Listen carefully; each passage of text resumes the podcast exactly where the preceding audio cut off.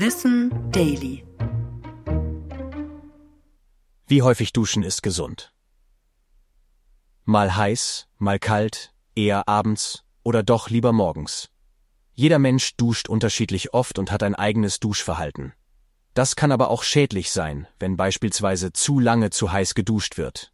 Auch Pflegeprodukte wie Duschgel können die Haut angreifen. Das liegt am natürlichen Säureschutzmantel der Haut, der uns vor Krankheiten schützt. Dadurch ist unsere Haut leicht sauer, mit einem pH-Wert von 5. Durch das Einseifen und Abspülen wird der Säureschutzmantel angegriffen, denn Seifen haben oft pH-Werte von 8 bis 11.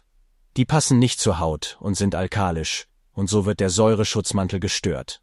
Trotzdem spülen wir beim Duschen auch Keime, Schmutz und Hautschüppchen ab. Es ist also nicht per se ungesund viel zu duschen. Eine gesunde Haut verträgt das.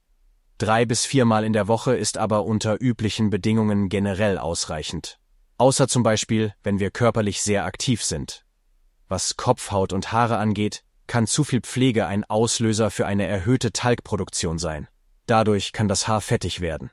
Wenn du also täglich duschst, solltest du vielleicht nicht jedes Mal dabei auch die Haare waschen. Der Haut hilft es außerdem, ab und zu das Duschgel wegzulassen und lieber lauwarm zu duschen oder im Wechsel kalt und warm. Ich bin Tom und das war Wissen Daily. Produziert von Schönlein Media.